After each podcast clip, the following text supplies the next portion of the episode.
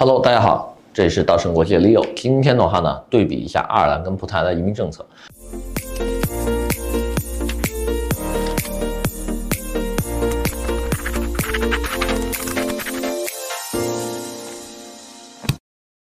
因为这两个国家的话，从它的这个呃移民六象限的打分上面来看的话，这两个分数是一模一样的，都是二十一分。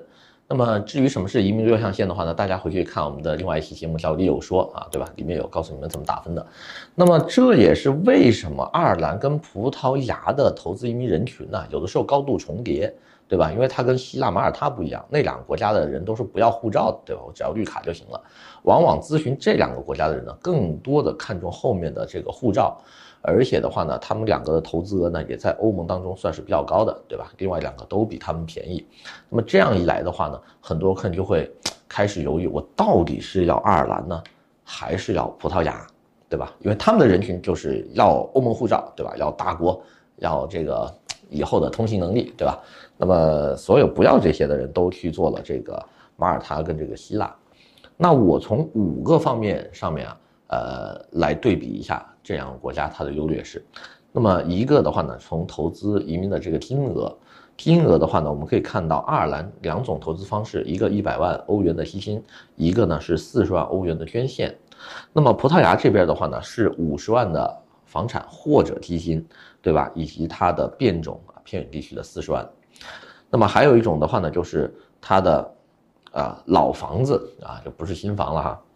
三十五万的这些个旧改房，三十年以上的，以及偏远地区的老房，再打个八折，二十八万。那么葡萄牙总体的这个花费来看的话呢，肯定是比爱尔兰便宜的，这个毫无疑问。所以的话呢，在金额的这个优势上面的话呢，葡萄牙肯定是更胜一筹。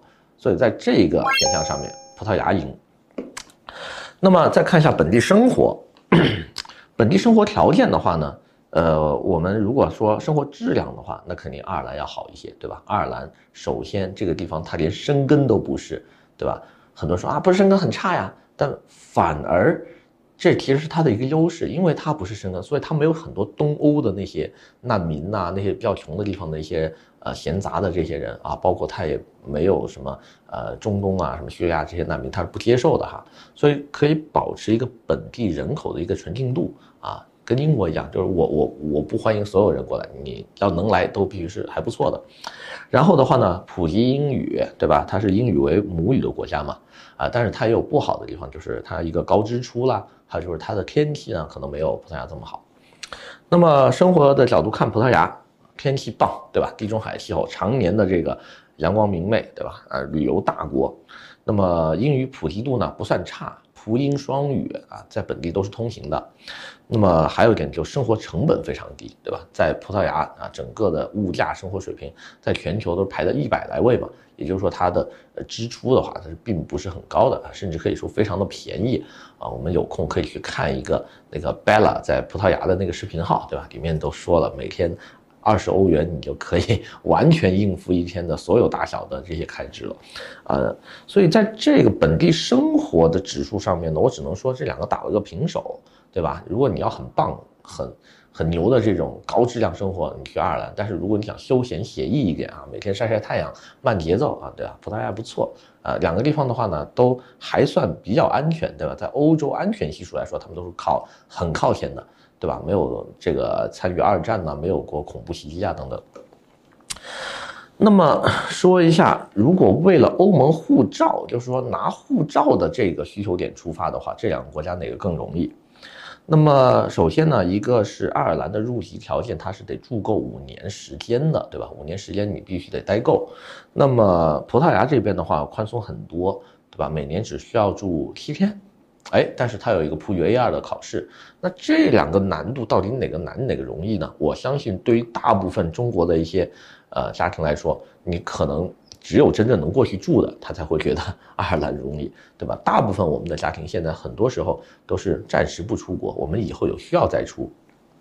那这样一来的话呢，你在国内每年去当地七天的情况下呢，学个葡语 A2，其实我觉得并不难啊，特别是对于一些年轻人的家庭，啊。比如说爸妈七七七八十那种不算哈，大部分人考个普语 A2 应该是绝对没有问题的啊，报个网课就可以了。所以在这个难度系数上面来说，我觉得葡萄牙换到护照的难度系数是容易很多的。所以这一票的话呢，就葡萄牙赢，好吧？那么我们再继续看，就是说跳板英美啊，跳板英美也是一个大家很关注的点。那么在这一个板块的话呢，毫无疑问是爱尔兰赢，为啥？因为爱尔兰的护照等同于英国护照，对吧？那你俩玩意儿都是相等的关系，那我就就等于能去英国了。那么同时的话呢，它拥有美国的一二跟一三签证。注意啊，葡萄牙是一二一三都没有的，所以你无论是去英国还是去美国。啊，你在这个选项上，葡萄牙都是不占优势的，对吧？葡萄牙只是跟爱尔兰在欧盟范围内是一样的这个使用情况，所以这一局的话呢，就爱尔兰赢。那么还有就是说，最后一个对比选项，本国实力的板块，我会从就业机会啦、平均工资啦、人均 GDP 啦，还有发达程度以及未来的潜力，给这两个国家做 PK。那这样一来的话，也是毫无疑问爱尔兰赢，对吧？为什么它被誉为欧洲小虎？为什么它的人均 GDP 排世界第二，对吧？我们看一下爱尔兰的最近的这些入驻的大公司以及国际总部就知道，啊，这个国家的实力是不容小觑的。所以的话呢，这一局的话呢，也是爱尔兰赢。